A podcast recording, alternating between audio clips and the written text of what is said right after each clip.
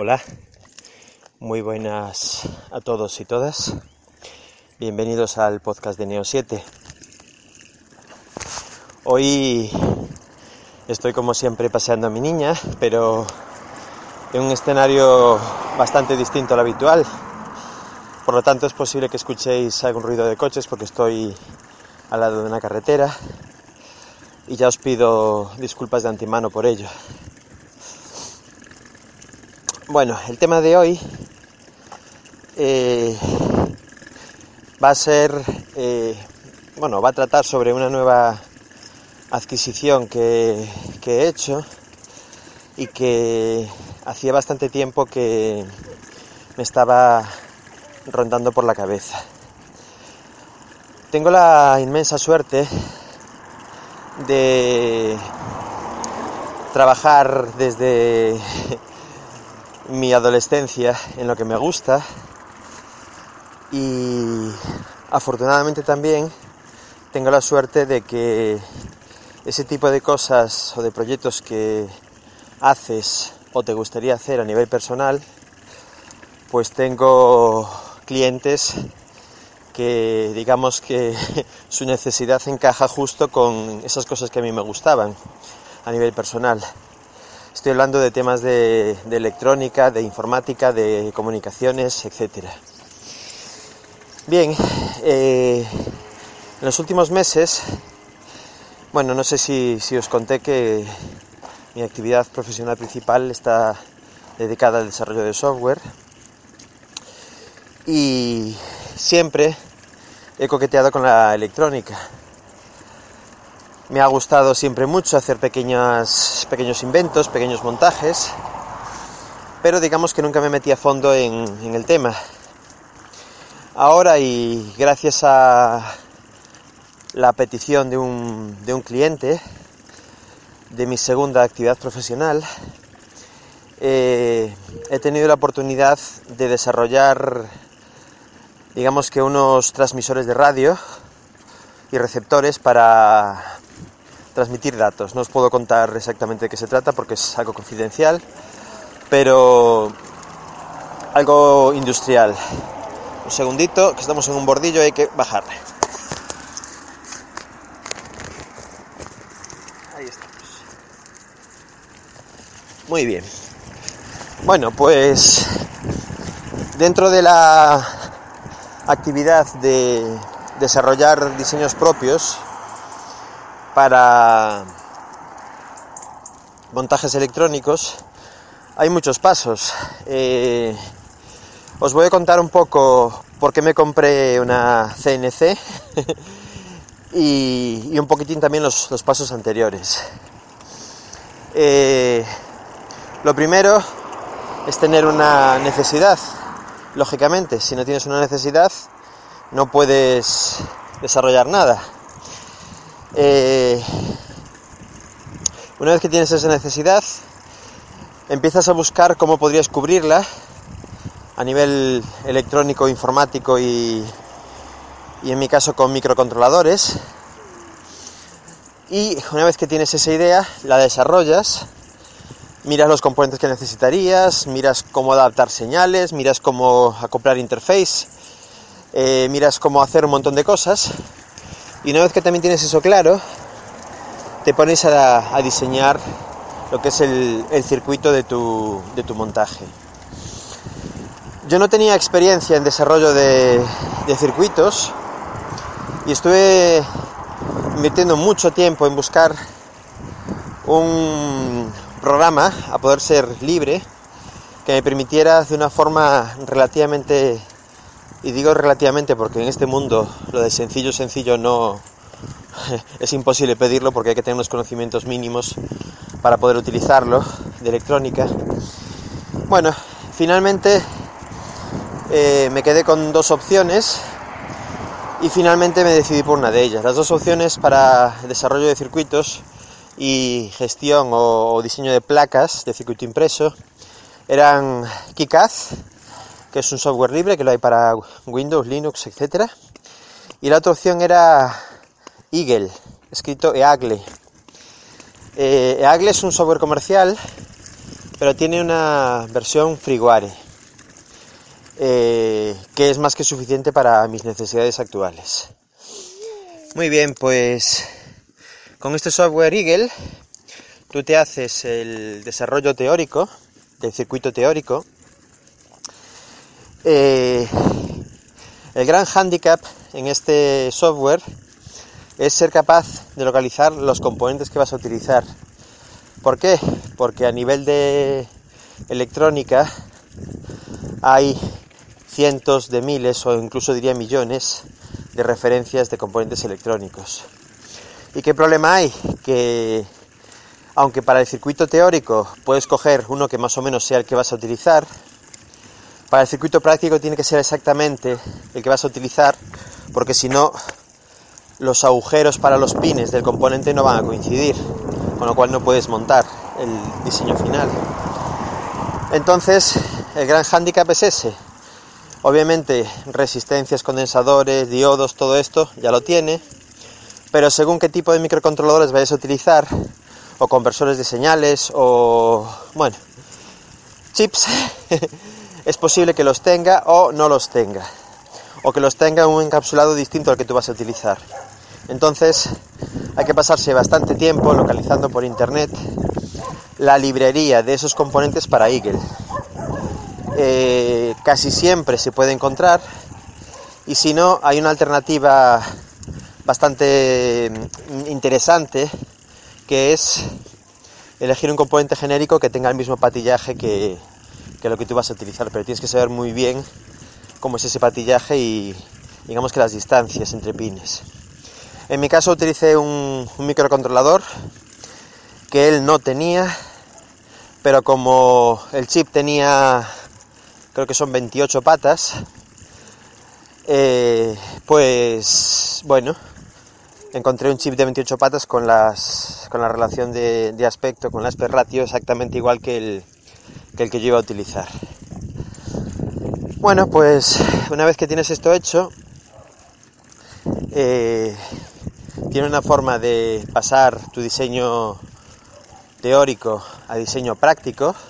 Si alguno está interesado en empezar a coquetear con diseños electrónicos, desde luego os, recomiendo Software Eagle, Eagle escrito, eh, porque aparte que tiene una grandísima comunidad detrás, hay vídeos de formación en YouTube estupendos en todos los idiomas.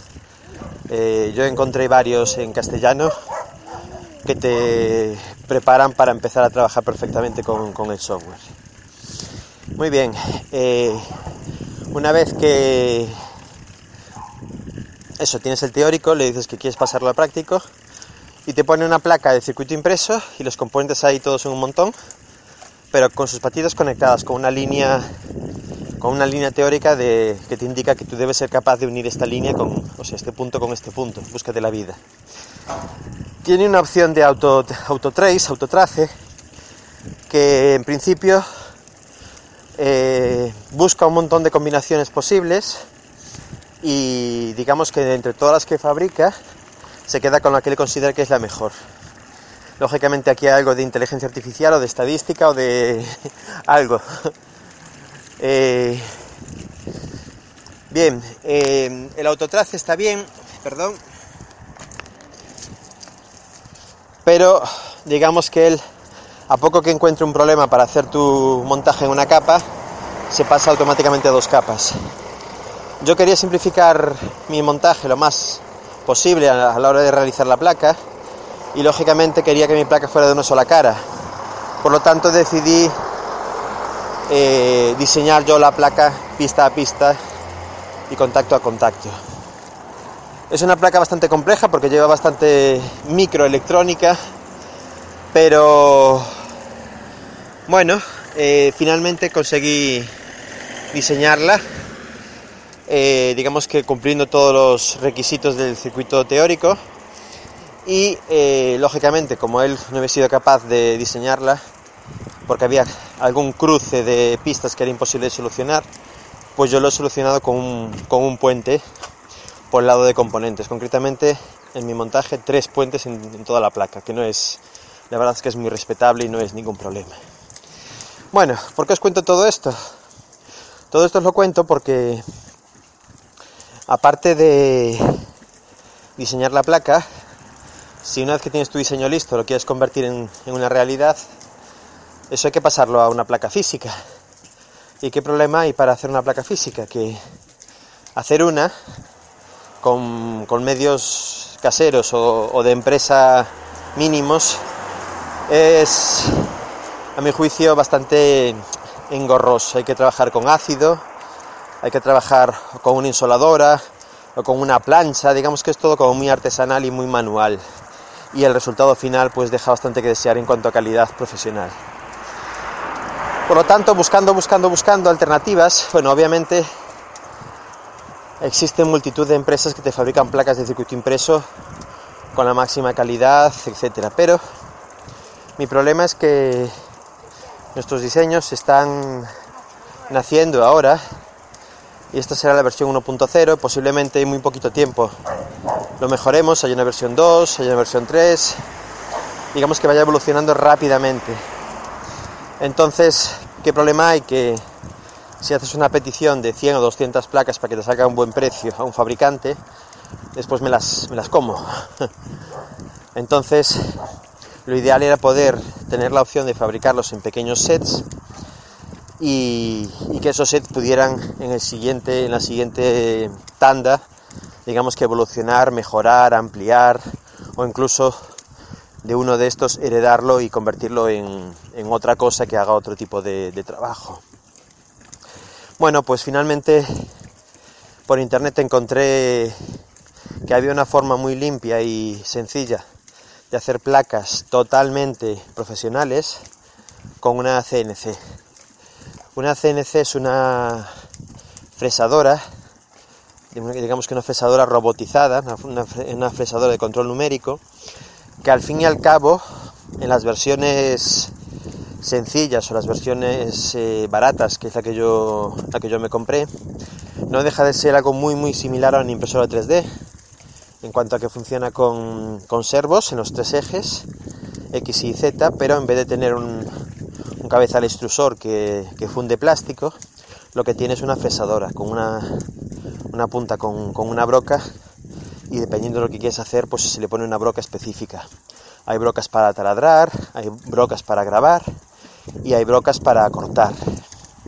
Por lo tanto, es un, una máquina muy versátil y lo bueno es que sirve muy bien para hacer placas de circuito impreso porque digamos que la opción de grabar, si lo haces en una placa de, fibra de vidrio de baquelita con, con, su capita de cobre correspondiente, como es típico, pues la opción de grabar lo que va a hacer es comerte el cobre y con eso puedes conseguir hacer pistas.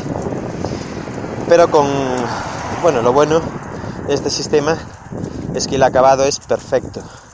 El acabado es profesional absolutamente. Digamos que sería difícil distinguir si la placa la has hecho tú o la placa te la ha hecho una empresa profesional. Bueno, lógicamente eh, el límite de esta tecnología son placas de dos caras, cobre por las dos caras, pero no ya tres o cuatro, que ya son un plan sándwich y que sería imposible hacer las capas de dentro. Pero para mí ahora mismo es más que suficiente una cara o, a lo sumo, en el peor de los casos, dos. Bien, bueno, ¿qué problema hay? Que una fresadora o una CNC pues cuesta varios miles de euros. Y como que no estaba yo por la labor. bueno, como siempre buscando, buscando, eh, encontré una fresadora que ya existe, una fresadora, no, perdón, una CNC, que debe existir desde hace tres años o una cosa así, porque los primeros, las primeras noticias que veo de ellas del 2012, que está fabricada en China, por supuesto, que lleva los, los servomotores de, muy similares a los de una impresora 3D, pero un poco mayores. Un poco mayores porque el cabezal es más pesado, tiene que tener mucho más, mucho más fuerza, torque, porque lógicamente va a mover un, un motor eléctrico que lleva una broca girando a toda velocidad y eso pesa. Entonces también tiene más inercia, bueno. En vez de trabajar como una impresora 3D con poleas, trabaja con, con varillas roscadas con tornillos de estos infinitos, vamos, que tienen bastante más potencia.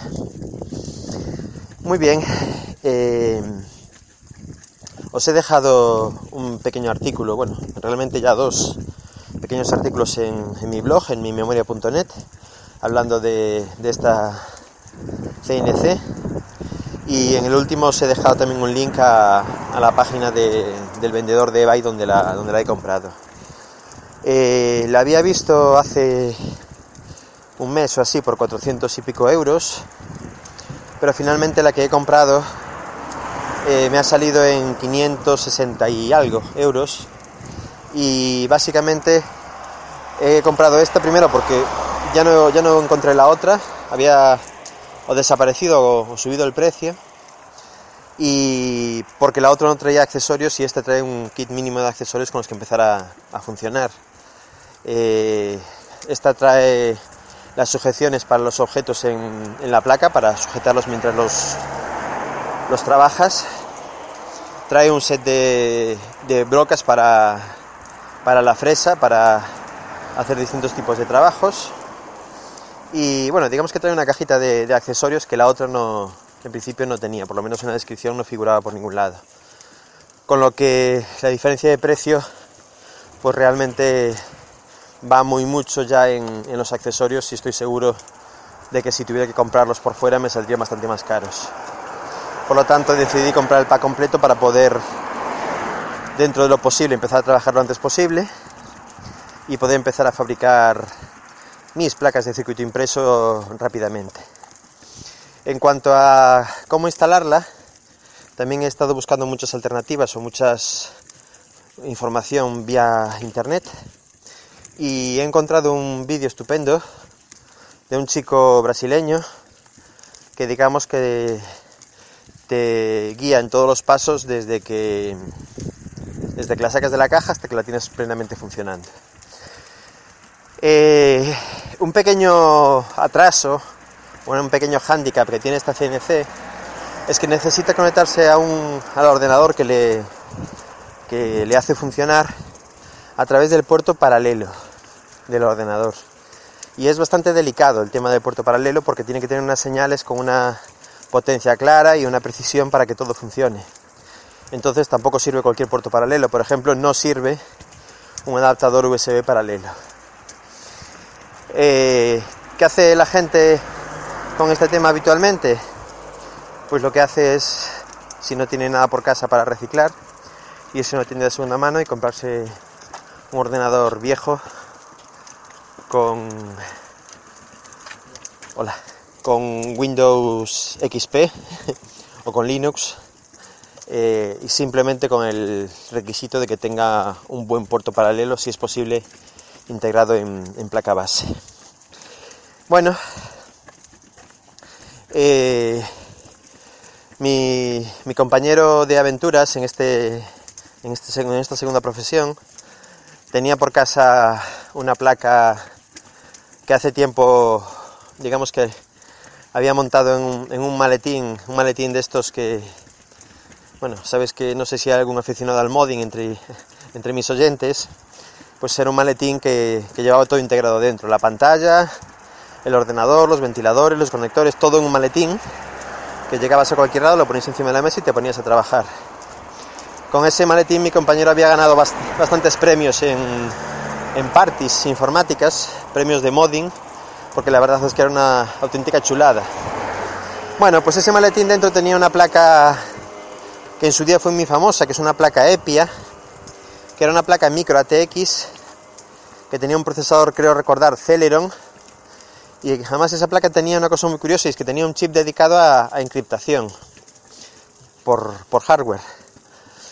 Eh, bueno, la tenía un poquito olvidada porque la potencia a día de hoy deja ya mucho que desear. Pero como siempre, como siempre, y no me cansaré de repetirlo, si nos pasamos a Linux, esa placa va a dar más que suficiente eh, en cuanto a rendimiento para, el trabajo que va a hacer. Eh, existe una versión de software, bueno, no es que exista, creo que el, software original era para, era para GNU Linux, y también existe para, para Windows.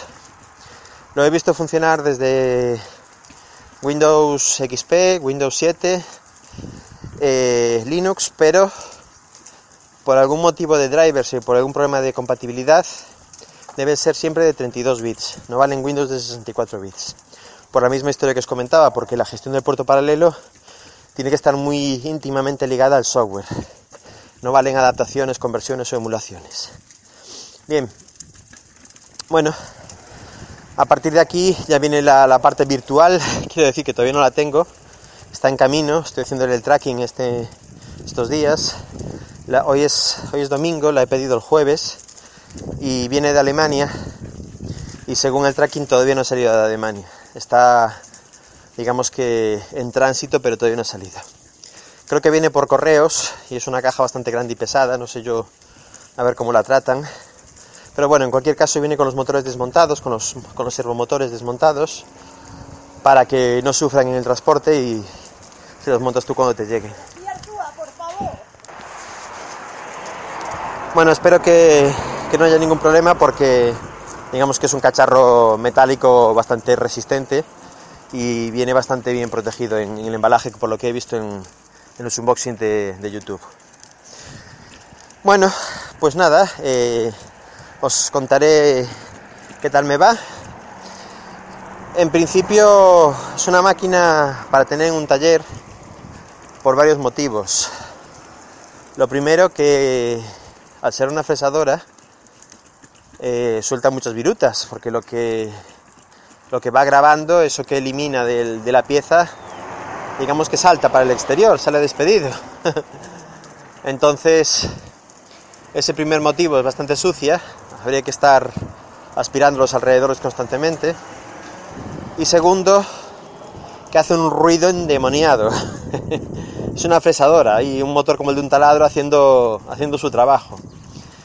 Bien, entonces, bueno, hay un tercer motivo, que es que hay muchos cables por ahí, porque no es como una impresora 3D que lo lleva todo integrado, sino que en este caso, como estamos hablando de, en muchos casos, de corriente alterna, porque el, motor de la, de la fresadora es, digamos que va a corriente alterna, eh, el, control no va integrado dentro de la propia máquina, sino que es una caja exterior con una serie de cables que, entran a la, a la CNC. Por lo tanto, proyecto 2, después de conseguir que la, que la CNC funcione correctamente, hacerle una caja que la cierre totalmente y que permita, lo primero, integrarlo todo, integrar el control y la, y la CNC en un solo bloque. Lo segundo, contener todas las virutas que salgan despedidas del, proceso de fresado. Y tercero, y ya veremos si lo consigo, contener un poco el ruido atronador que hace, el, que hace la fresa al, trabajar. Eh, la idea que tengo ahora mismo, es todo proyecto, por supuesto ya, ya veréis fotos en, un futuro cercano de cómo queda y de lo que consigo hacer. La idea que tengo es que voy a intentar hacerle una caja similar a la de la impresora BQ. Eh, básicamente porque a lo mejor las pongo una al lado de otra, una encima de otra o, algo así. Y me gustaría que guardaran una, una misma estética. Tengo ya el metacrilato transparente para, las paredes y, obviamente la haría de, de madera. A ver, qué, a ver qué consigo, a ver cómo mitigo el ruido y sobre todo a ver cuál es el resultado final de, las placas realizadas con, este proceso. Creo, creo sinceramente que va a ser muy muy bueno porque todos los vídeos que he visto en, en internet, la calidad final de las placas es impecable. O sea, es que eh, hay que tener en cuenta que todo el proceso de grabado, perforado y cortado de la placa está gestionado por una máquina de control numérico. Por lo tanto, es que es perfecto, perfecto al milímetro, o no, a menos del milímetro. Por lo tanto, tengo muchas esperanzas en que funcione muy bien. Y nada, una nueva aventura para, para contaros, igual que fue en su día la, la impresora 3D, con la que estoy encantadísimo y espero que con esta máquina también, también estar contento y sobre todo sacarle mucho, mucho partido y mucho rendimiento económico también. Desde luego creo que es un componente imprescindible. Lo que sí, que ya creo que me va haciendo falta otra casa porque la casa en la que vivo con una niña y, tanto, y tantos cacharros, digamos que ya está la cosa en, un punto, en el punto rojo de, de urgencia de expansión. No sé si, si el negocio sigue prosperando, si alquilaremos un, local para tener todas las, todas las máquinas, el taller y, trabajar allí. O, no sé exactamente lo que, lo que voy a hacer, pero desde luego eh, todas estas máquinas necesitan un espacio para trabajar cómodamente con ellas y, y, en casa la verdad es que cada día estoy más, más falto de, ese espacio. Bueno, poco más por hoy. Eh, simplemente eso, que sepáis que me he comprado una CNC y que mi intención inicial es hacer con ella placas de circuito impreso en serie. lo bueno también, no, no os lo conté, es que obviamente como, como con cualquier impresora 3D puedes imprimir en una placa grande de cobre, puedes imprimir las que te quepan y digamos que el proceso no termina hasta que no, hasta que no termina con todas. Por lo tanto, eh, nada, grandes expectativas. Eh, cualquier cosita que me queráis comentar, como siempre, a través de los comentarios de Spreaker de, este, de este podcast. Podéis hacerlo también en iTunes. Si buscáis podcast de Neo 7 en iTunes ya me podéis encontrar. Si os gustan mis podcasts os agradecería que me pusierais alguna estrellita, las que queráis.